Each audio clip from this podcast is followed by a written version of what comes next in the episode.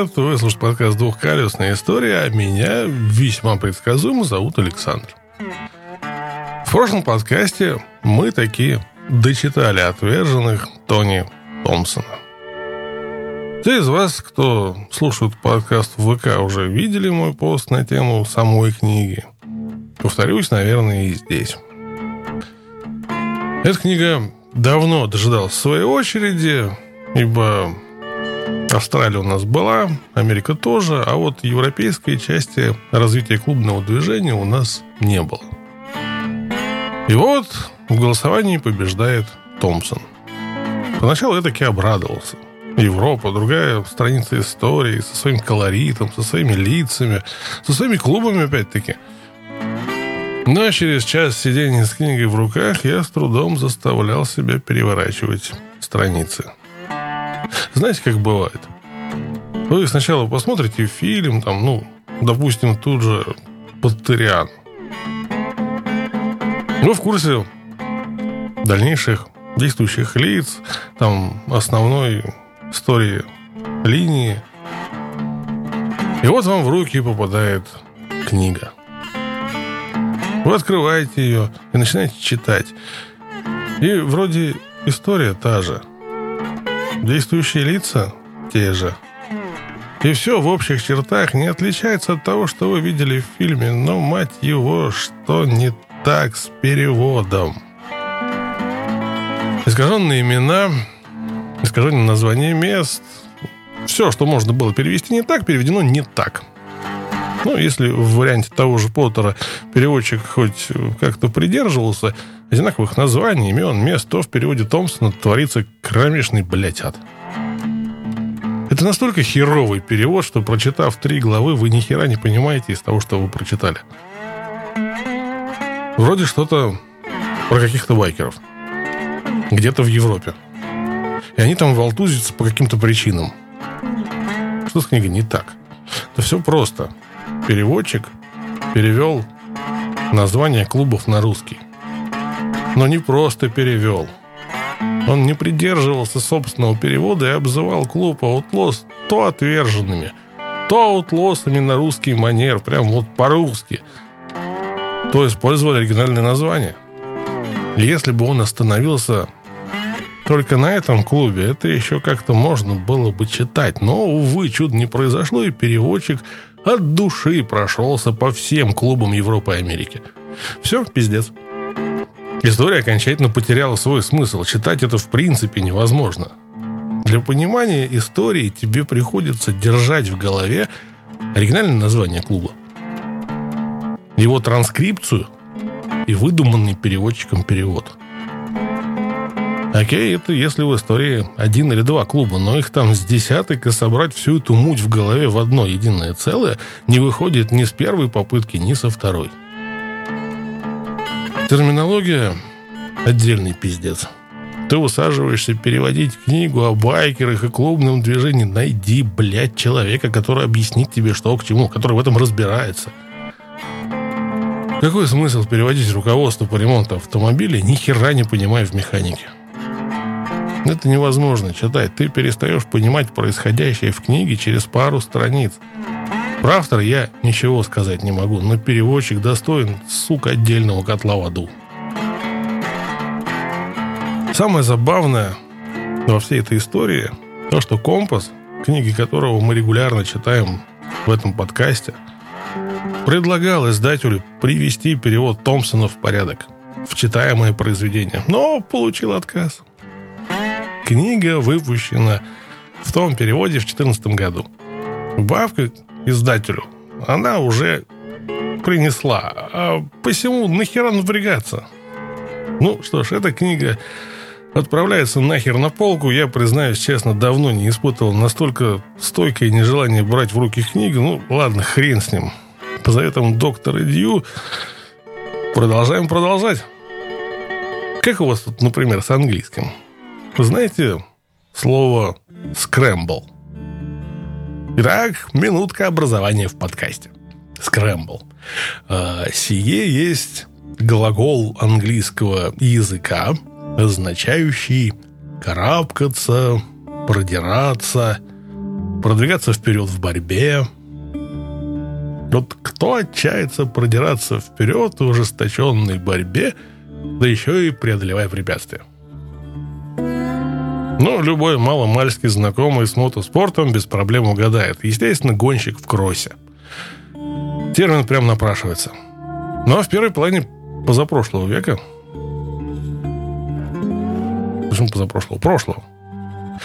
Спортсмены-внедорожники пребывали в борьбе не столько с трассой, сколько со своими мотоциклами. Те ни в какую не желали эту самую трассу преодолевать без таких поломок. Соответственно, и название вида был другим – триал, то бишь испытание. Ситуация несколько изменилась во второй половине прошлого века, когда, наконец-то, подрессоренное заднее колесо мотоцикла стало считаться обязательной принадлежностью современной модели. Спортсмены обнаружили, что по бездорожью можно не только ползти, но и валить на все бабки.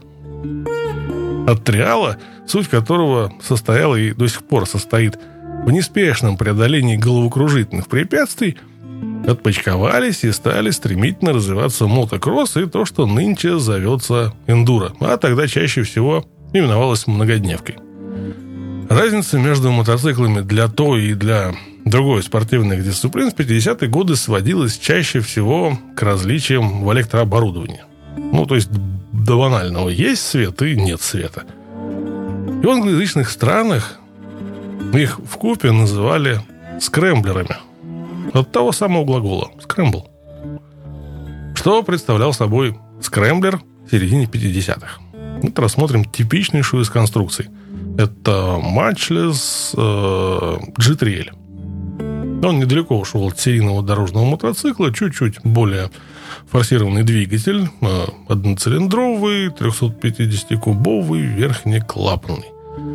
С него сняты все лишние облицовочные детали, усилена рама и подвески. Об увеличенных до 300 мм ходов колес тогда еще, собственно, речь-то и не шло. Генератор замеден на магнета. Ну, это для кроссового варианта. Ну, или на Магдина для магогневки. Естественно, изменены передаточные отношения трансмиссии ну, для большей тяговитости. Поставлены шины с могучими грунтозацепами, а кончик глушителя задорно вздернут вверх. Со временем, это время пришло с наступившими 60-ми, Внедорожные соревнования становились все более специализированными, мотоциклы для них тоже, но совершенно новый виток в развитии скрэмблеры получили в США. В отличие от Европы, американцы не скованы мизерными территориями и частной собственностью на землю, вытеснившими, в конце концов, спортсменов старого света на крохотные пятачки специально оборудованных трасс. Мотокросс по-американски – это огромные просторы пустынь и прочих неудобий, по которым с ревом несутся сотни мотоциклов. Поскольку пустыня большая и плоская, то ваша скорость на ней ограничена лишь мощью мотора и собственной лихостью. Недостатков в бравых гонщиках Америка никогда не испытывала, и гоночными снарядами служили не скромные одностволки, а могучие двухцилиндровые супермотоциклы. Милые сердцу янки Индианы де Харли очень быстро уступили место британцам, переделанным по все тому же скрэмблеровскому шаблону. Грунтозацеп покруче, глушители повыше. Для самых отмороженных выпускались совершенно убийственные гибриды. В раму внедорожного мотоцикла ставили двигатель от шоссейной гоночной машины. Оценили?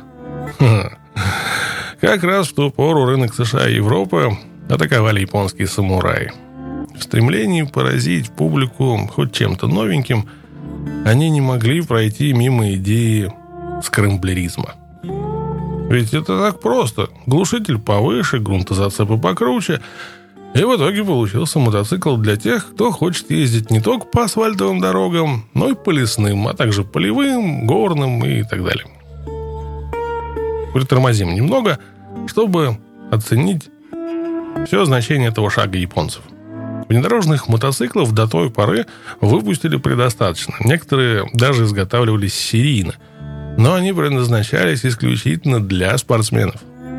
Японская же 250-кубовая Honda Dream 58 года стала первым мотоциклом такого рода, предназначенным для простых смертных.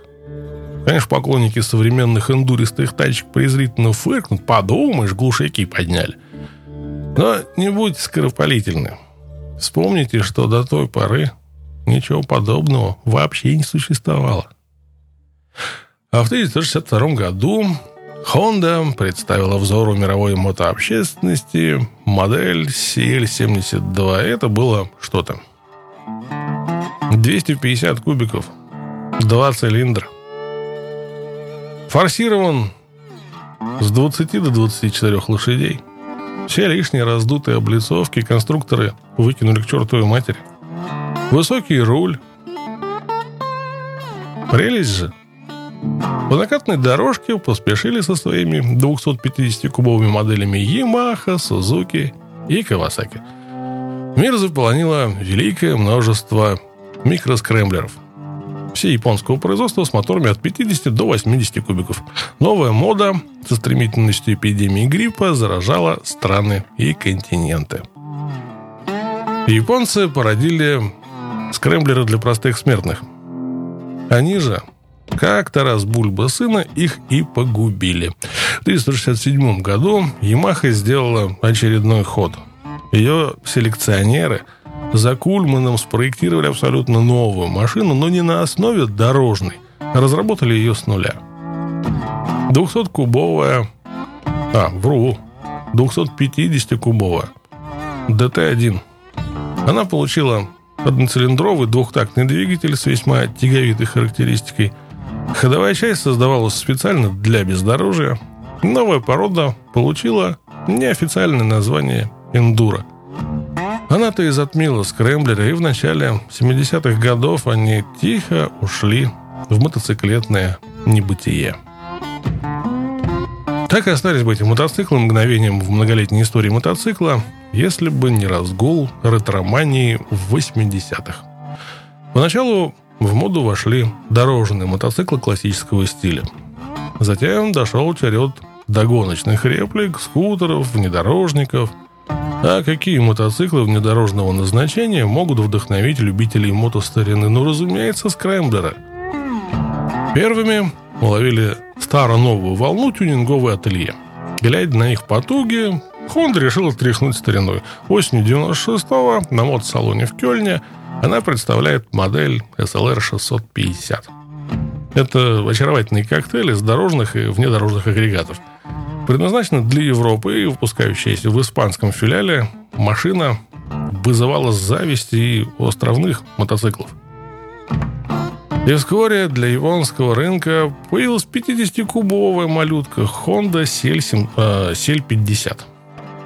В догонку устремилась Сузуки со своим Каледо 50 Скрэмблер. В общем, продолжение за продолжением. Эта инфекция, кроме ностальгического влечения, обладает и вполне практической притягательностью. Положа руку на сердце, вот признайтесь, Способны ли вы полностью использовать все возможности современного мотоцикла двойного назначения? Ага. А у скрэмблера и движок не такой крученый, и подвесочка поскромнее. Благодаря скромным ходам колес седло сидит достаточно низко, что вполне отвечает нынешней моде ездить на внедорожнике в основном по городским улицам. И еще, помните, скрэмблеры 60-х были не только мотоциклами умеренной мощности, но и могучими супераппаратами. И если эндуро со 100 сильным мотором могут привидеться только в страшном сне, то запихнуть бешеный двигатель в скрэмблер можно совершенно спокойно. Французы ведь так и сделали. Вспомните Ваксан Скрэмблер. О нем я уже рассказывал в прошлых выпусках, и он вызвал всеобщий восторг на том осеннем парижском мотосалоне – да здравствует новая мода из бабушкиного сундука. Вообще, честно говоря, из-за визуальной схожести у нас народ не особо отличает скрэмблеры от кафе-рейсеров. Существенная разница в этих аппаратах очевидна. Кафешники рассчитаны на асфальт, скрэмблер на бездорожье. Но исходя из современных реалий, скрэмблер – это вполне себе городской мотоцикл на котором без проблем можно гонзать по асфальту, беся окружающих автомобилистов, спокойно сваливать от особо буйных коробочников в поле, ну и подругу без проблем на пляж вывести в выходные, не особо парясь по поводу песка под колесами. А в понедельник, как обычно, отвезти на нем свою жопку на работу. И да, для обладания скрэмблером сейчас нет необходимости самостоятельно мудохаться с переделкой. Что вам, в общем-то, ну, никто не запрещает. Однако, если такого желания у вас не возникает, вы совершенно без проблем можете воспользоваться стоковыми современными аппаратами типа Ducati Scrambler Desert Sled, Triumph Street Scrambler, BMW R90 Scrambler, Yamaha SCR 950, Herald Rambler D250. Тысячи их. Вот такая вот скрэмблерная история. А вот вам еще немного от себя. Это специально для поддержавших подкаст на Boosty и прочих платформах. Задержал выход я по вполне уважительной причине. Обновки ждал. И обе, как всегда, не сильно-то желанные, но, увы, необходимые. Уселся я, значит, в выходные за текст, Вроде как все нормально, пора бы и за микрофон, но, увы, ах, попытка напялить на себя рабочие уши закончилась провалом. Жалобно кряхнув, пластиковые ухи, отслужившие добрый десяток лет, отправились в свой электронный рай. Чинить там особо нечего. Обе чашки отвалились от оголовья, ибо пластик за столько лет стал настолько хрупким, что рассыпался под пальцами. Ну, к этому я уже был готов. В закладочках были отложены ушки, те самые студийные HD 280 Pro. Но каково же было мое удивление, когда я обнаружил, что ушки слегка так подорожали. Раз примерно в два. Так как оказалось, за эту сумму еще и не найдешь. В общем, обратился я к знающему дяденьке и сегодня, в среду вечером, забрал новенькие, ничем не уделяющиеся ушки от Sony – за очень вменяемые деньги с прекрасными характеристиками, да еще и 30-летней историей. Как-то так. И что характерно, оригинал. Сижу вот, кайфую, выпуск для вас пишу. Ну а десертом вслед за ушами в электронный рай отправился домашний роутер. Не думал я, что Микрот выпустит на рынок так быстро дохнувший продукт. Увы, мои попытки вернуть его к жизни привели к вполне закономерным итогам.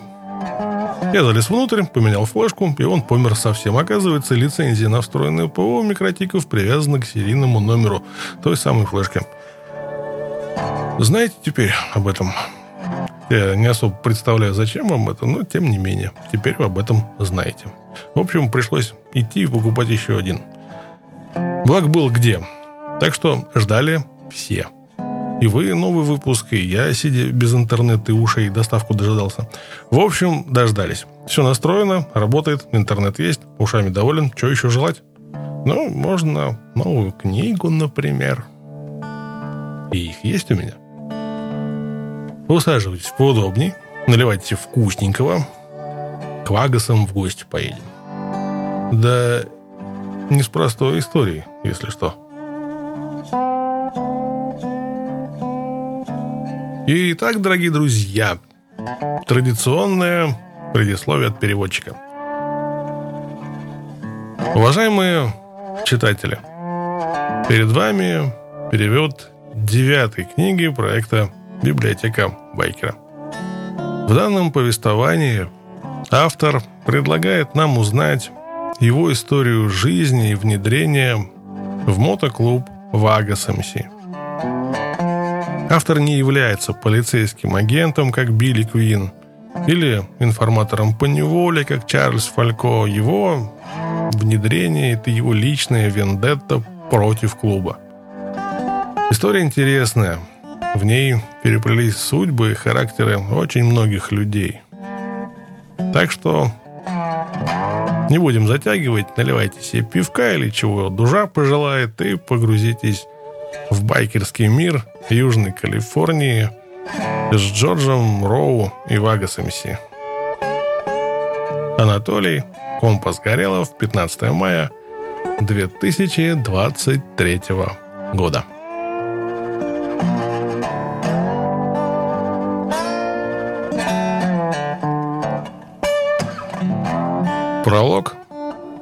Хэммет, Калифорния, четверг, 9 марта 2006 года. За несколько часов до рассвета я уже не сплю и чертовски нервничаю в ожидании бури. Моя невеста спит рядом со мной. Она на девятом месяце беременности и не подозревает, что ее мир вот-вот рухнет. Три напряженных года я жил на грани, будучи федеральным информатором, работая под прикрытием, чтобы собрать улики против одной из самых жестоких мотоциклетных банд страны. Улики, которые позволят запереть моих братьев. Моя невеста знает меня как полноправного члена мотоклуба «Вагас». Но это только половина истории. Интересно, как она воспримет это, когда узнает остальное. Что мужчина, которого она любит, это человек, которого она никогда не знала. Что наше время вместе было ложью. Кстати, о грубом пробуждении. Слишком неспокойный, чтобы оставаться в постели, я отправляюсь на кухню за кофе и сигаретами. Прислонившись к стойке, я курю Мальборо, пока капает кофе, и смотрю на часы на микроволновке – 5.36 утра. Почти пора. Менее чем через 30 минут пути назад уже не будет. Ровно в 6 утра по Тихоокеанскому времени более 700 вооруженных сотрудников правоохранительных органов пройдут по Южной Калифорнии в рамках одного из крупнейших в истории Соединенных Штатов налетов на банды. И все начнется с меня. Зимой 2003-го, когда я работал под прикрытием, мой родной город находился в осаде. Его жителей терроризировала группа отъявленных преступников, которых никто не мог контролировать.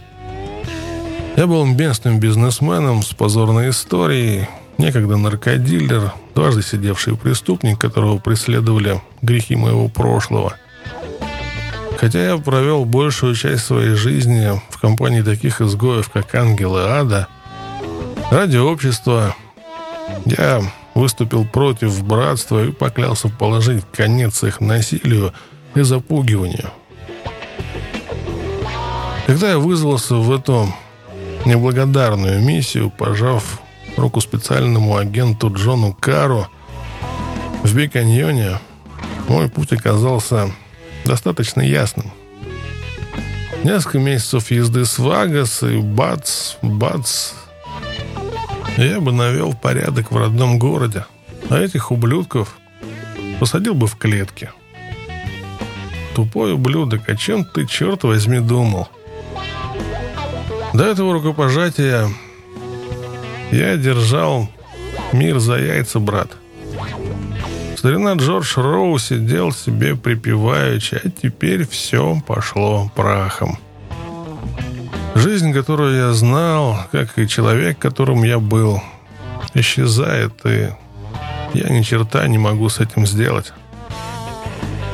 Наверное, я должен был догадаться, к чему это приведет. Возможно, я был под прикрытием уже три года, но на это ушла целая вечность.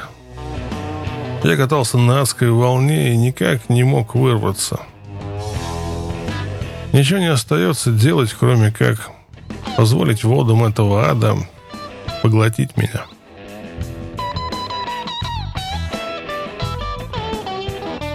Глава первая. Отбитое место.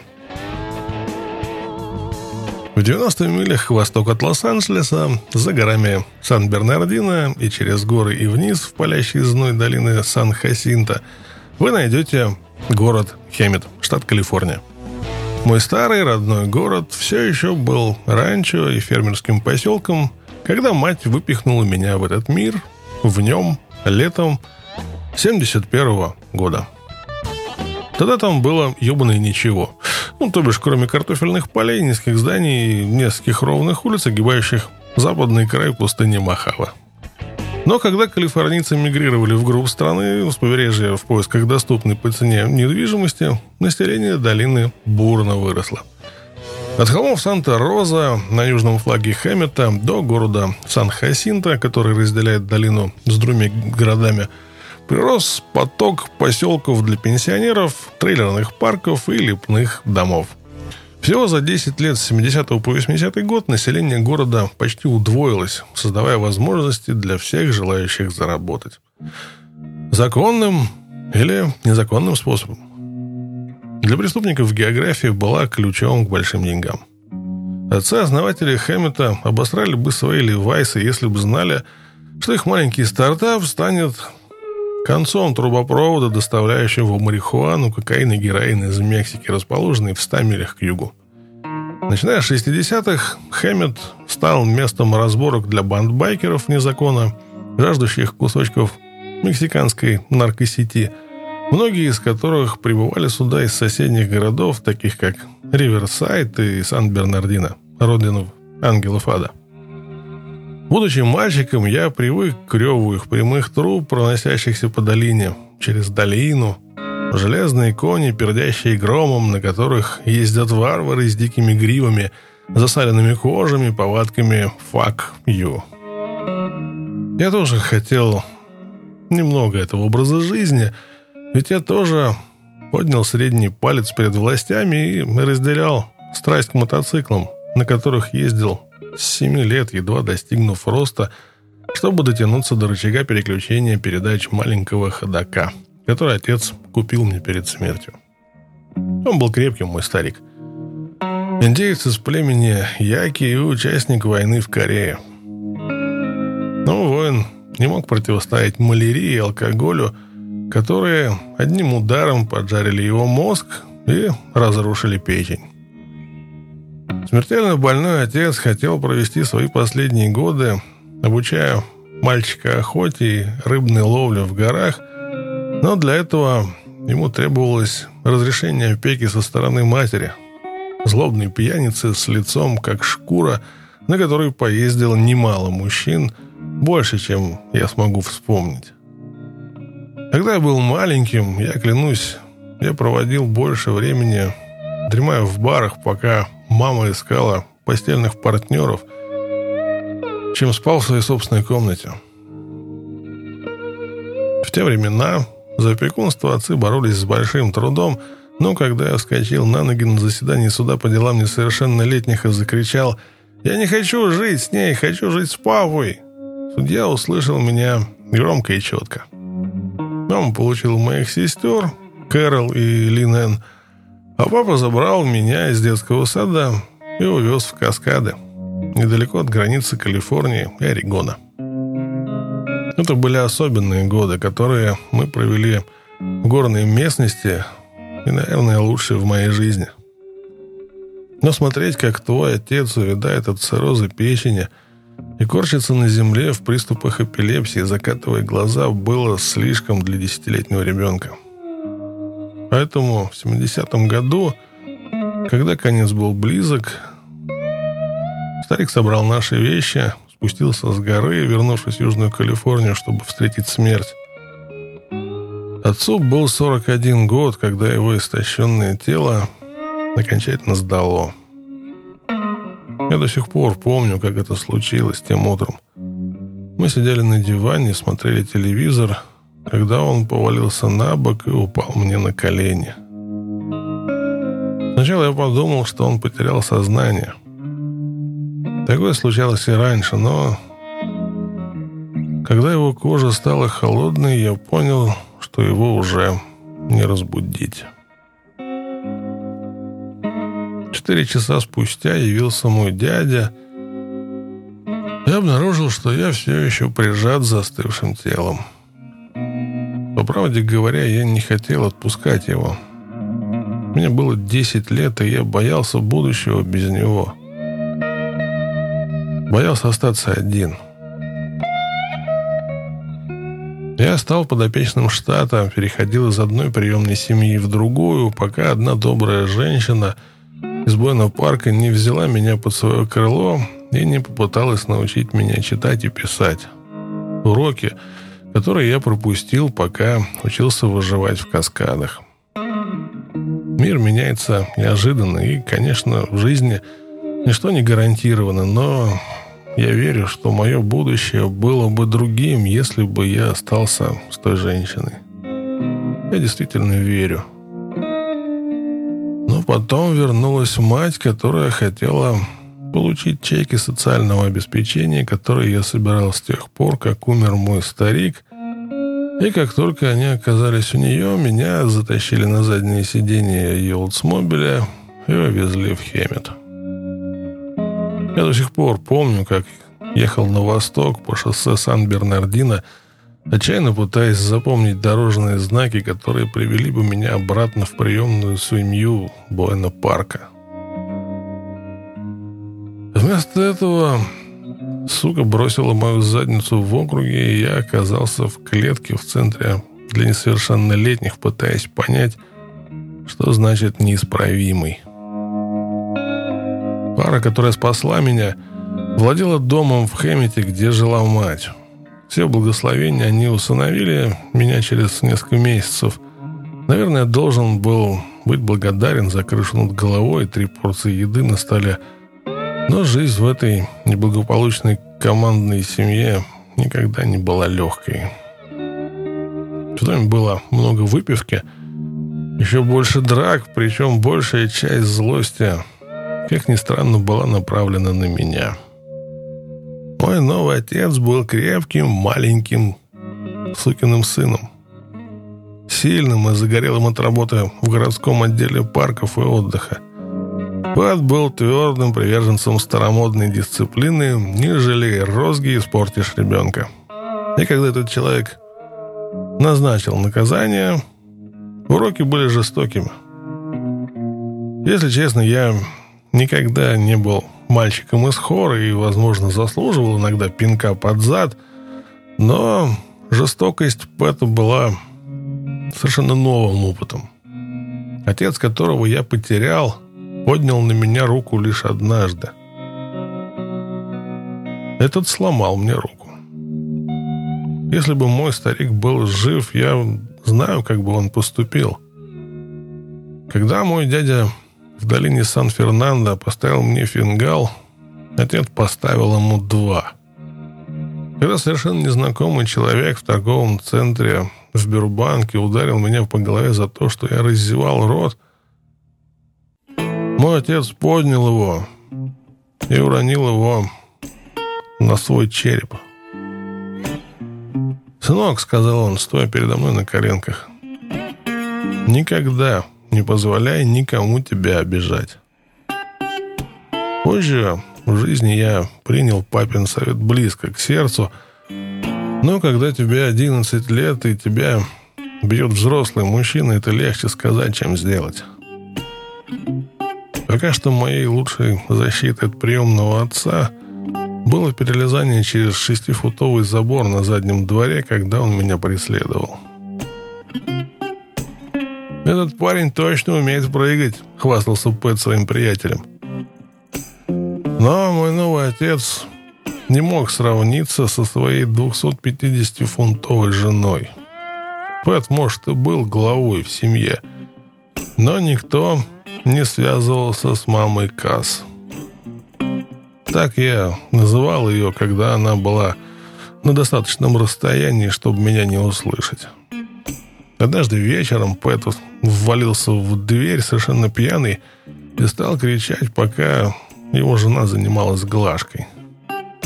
Большая ошибка. Доди прижала его к стене и положила утюг мужу на грудь.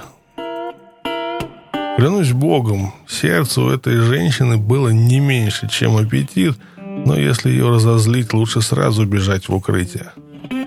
Чтобы Доди не держала в руках, вы получали удар. Садовый инвентарь, лопатки, сковородки. Что ни возьми, все становилось в ее руках оружием. Я видел больше спагетти на стенах, чем в кастрюлях. В западной спальне дома Моя мать-алкоголичка сожительствовала с братом Пэта, Джоном, городским пьяницей с золотым сердцем. Внизу по коридору жили моя младшая сестра Лен и старшая сестра Кэрол, 15 лет от роду, залетевшая и вскоре вышедшая замуж. В подвале спал мой приемный брат Кит, машинист в городе, который был хорошим другом с парой братьев-байкеров из соседнего района.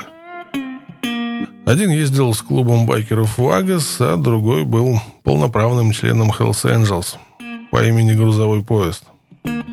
Вагас и ангелы смешиваются как масло с водой, но в случае братьев кровь была еще гуще, чем верность клубу.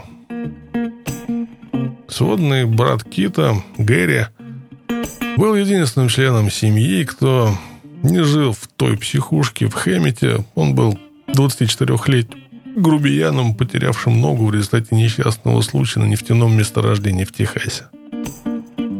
По мере того, как гангрена подкрадывалась, врачи гнали инфекцию вверх по ноге, ампутируя ее по кусочку за раз. Вскоре бедный ублюдок потерял всю конечность, а вслед за ним жену и детей. В тоске и депрессии Гэри вернулся домой, прихрамывая на протезе ноги, снял дом вместе с грузовым поездом и стал напиваться до смерти. Грузовой поезд получил свое дорожное имя в ангелах ад не просто так. Этот человек был 400-фунтовым чудовищем с руками размером с бейсбольные перчатки. У него были длинные волосы, кустистая борода и посеребряный передний зуб, который сверкал, когда он улыбался.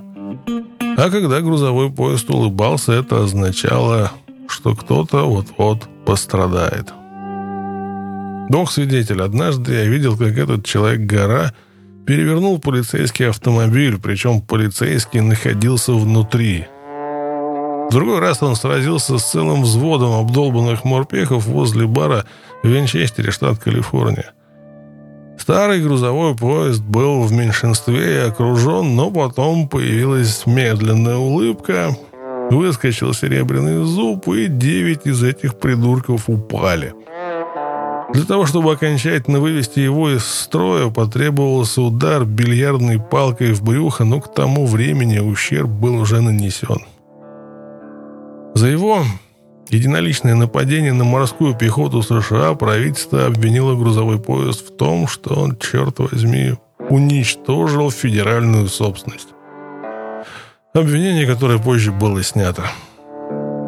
Тогда я зарабатывал несколько баксов подстригая газон Гэри, и наблюдал, как байкеры со всей долины приезжали сюда на своих Харлеях, чтобы немного пошуметь. Это были суровые мужики. Многие из них ветераны войны во Вьетнаме, ищущие того же товарищества, которое они нашли на службе. Они носили на спине нашивки с названиями клубов, таких как «Эскалерос», «Гессенцы», «Палачи», и хвастались тем, что они однопроцентники, что является почетным знаком тех байкеров, которым плевать на закон с 1947 года. Это был год, когда кучка отмороженных байкеров устроила беспорядки на мотопробеге в Холлистеле, Калифорния. Событие, прославленное Марлон Брандо в фильме 1953 года «Дикарь», После чего их заклеймили в прессе как один процент девиантных среди законопослушных мотоциклистов. Сан-Бернардино ангелы ада восприняли это как своеобразный комплимент и стали носить на своих куртках нашивку 1%, обозначая себя как аутсайдеров, которые не следуют ничьим правилам, кроме своих собственных – Многие из байкеров, которые тусовались у моего брата, носили этот ромбовидный почетный знак, и прошло совсем немного времени, прежде чем я бросил газонокосилку и пробрался внутрь, чтобы быть ближе к этим великим личностям.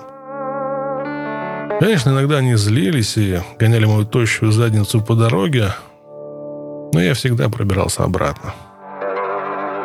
В конце концов, я стал младшим братом и познакомился с их железным кодексом верности и преданности, который ставил братство превыше всего. Выше работы, выше друзей, даже выше собственных семей. Для меня эти байкеры были современными мушкетерами, салютующими друг другом бутылками пива, при этом выкрикивая «Пошел один, пошли все!». Но к концу 70-х такие любители пива и драки, с которыми я вырос, стали исчезающей породой в долине Сан-Хасинта. Устав от жизни и растущего давления со стороны правительственных органов, байкеры, вроде грузового поезда, стали больше интересоваться воспитанием семьи, чем разборками. Конечно, за нашивки на спинах все еще дрались, но когда старые псы сбавили обороты, молодые щенки залегли на дно, рев прямых труб в долине затих. И байкеры под своими знаменами стали редким зрелищем на улицах Хэммета почти на два десятилетия. Затем век перевернулся, и в город пришло новое, более агрессивное поколение преступников, накачанное стероидами, подпитываемое тестостероном, всегда жаждущее драки. Глава вторая. Нация дикарей. Ресторан у Джонни был баром и рестораном со стейками, расположенным на Флорида-авеню, также известный как Калифорнийское шоссе 74, которое проходит через центр города Хэммет. Чтобы попасть в Джонни, нужно было пройти через заднюю часть здания. Там не было окон, выходящих на улицу, поэтому глазам требовалось мгновение, чтобы привыкнуть к тусклому интерьеру. Впрочем, смотреть было особо не на что. Как только вы протиснулись к узкой барной стойке, комната расширялась, превращаясь в столовую с потертым ковром и рваными диванами. Сидеть было настоящим приключением. Никогда не знаешь, когда пружина может ткнуть тебя в задницу. Но, несмотря на свой убогий вид и затхлый запах, у Джонни пользовался популярностью местных жителей. Дешевое пиво, толстые стейки были тому причиной. За несколько недель до того, когда он исчез навсегда, мой старый друг был в ресторане на празднике. Я знал Дэвида еще по школе в Хэммет. Мы вместе учились в младших классах, пока я не бросил школу. Все эти годы мы поддерживали связь, пересказывая старые новости, когда сталкивались друг с другом в городе. Он был семейным человеком с двумя маленькими детьми, беременной женой – и в тот вечер у Джонни они собрались с друзьями и родственниками на вечеринку по случаю рождения ребенка. Это был последний вечер, когда Дэвида видели живым. После того, как подарки были открыты, будущий отец направился к пустому бильярдному столу и взял кий. Именно там он и был, играя в бильярд и занимаясь своими делами – когда четверо байкеров вне закона вошли через заднюю дверь ресторана.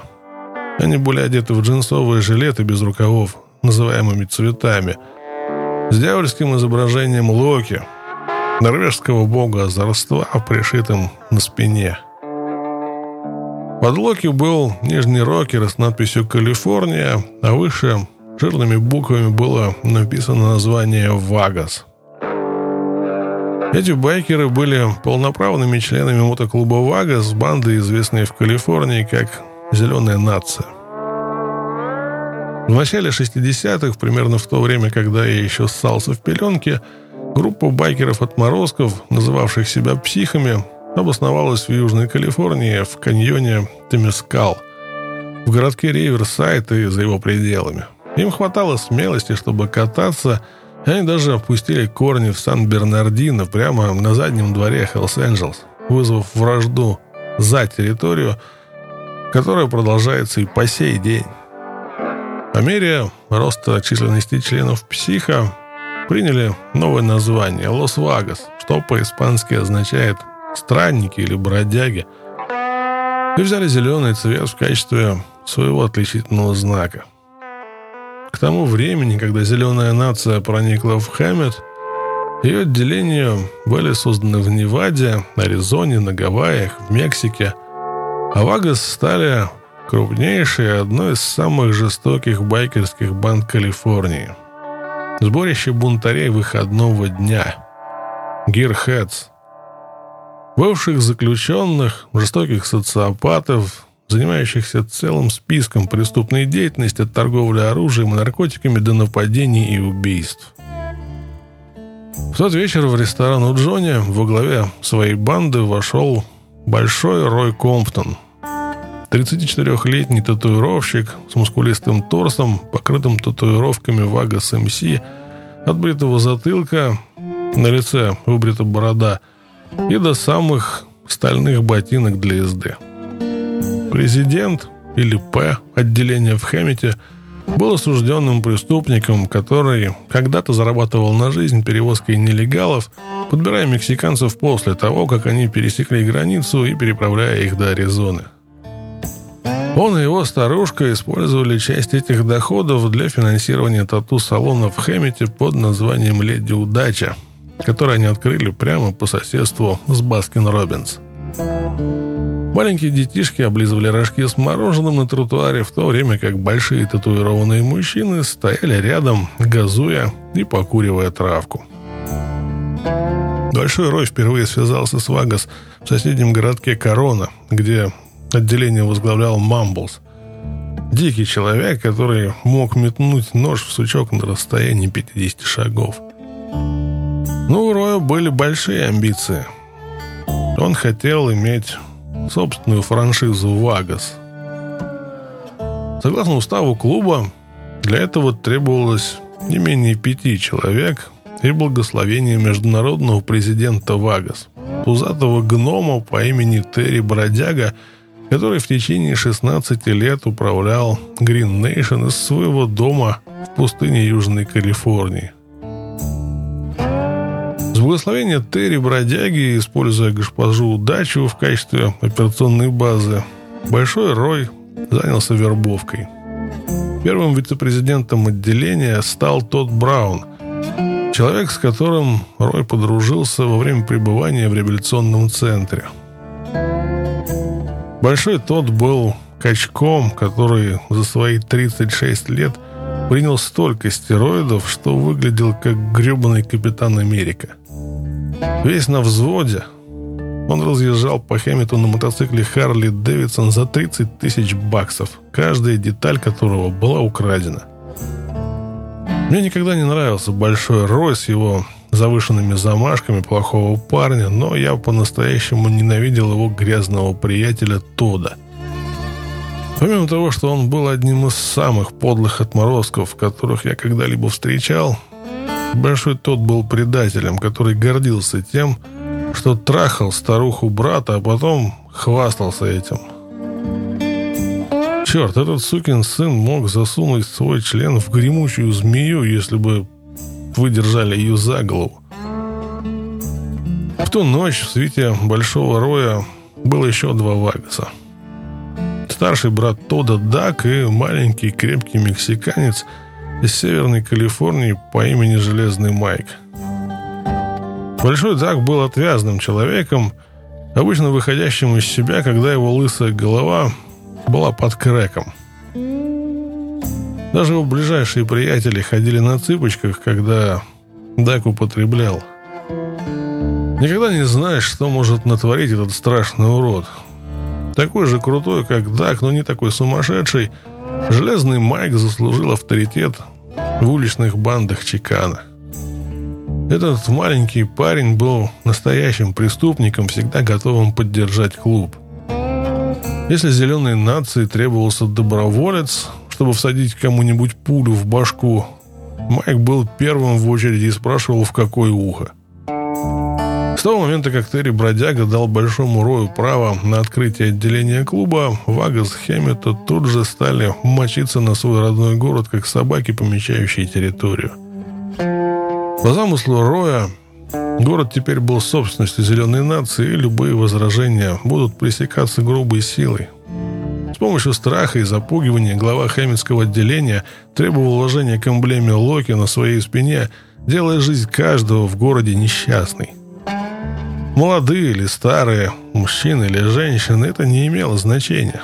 При появлении вагасов местные жители опускали глаза и отворачивали голову, боясь смотреть им в глаза.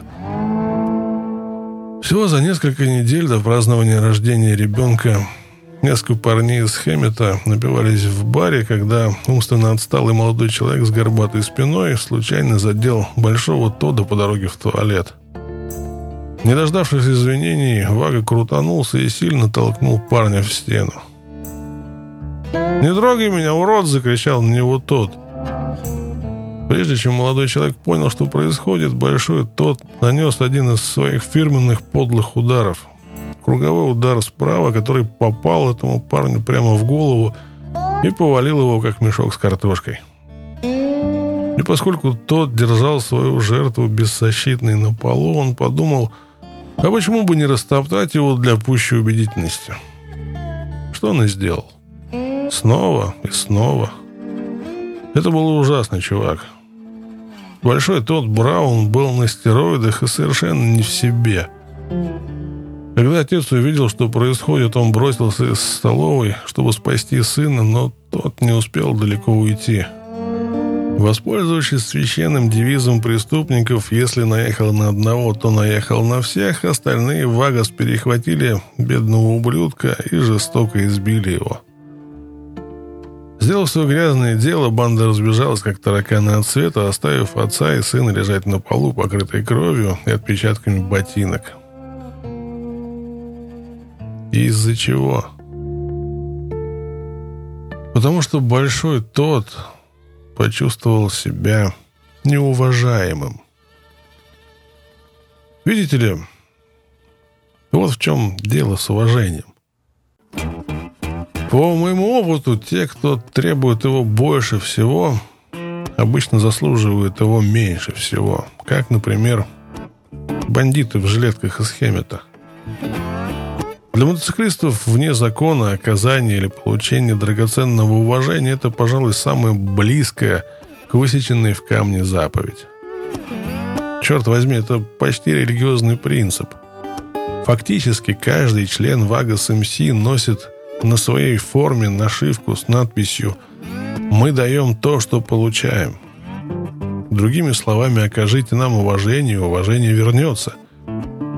Если нет, вы за это заплатите. Но Вагас, желавший присвоить Хэммит себе, понятия не имели, что такое уважение.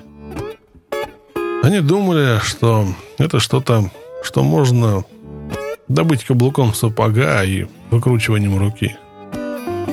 Черт, даже такой тупой ублюдок, как я, был достаточно умен, чтобы понять, что терроризировать гражданских, любого, кто не является частью мира вне закона, это очень херовая идея. Подобные издевательства не приносят уважения. Зарабатываются враги на всю жизнь, включая одного, в частности, который вернется, чтобы укусить этих забияк за задницу. Конечно, не каждый однопроцентник был подонком, который вел себя как животное, насилуя и грабя всю жизнь, как гун Атила. Это слишком упрощенное представление. Я встречал достойных мужчин, которые ездили на Харли Дэвидсонах, носили цвета клубов вне закона, признавая при этом моральные и социальные границы, которые никогда не следует переступать.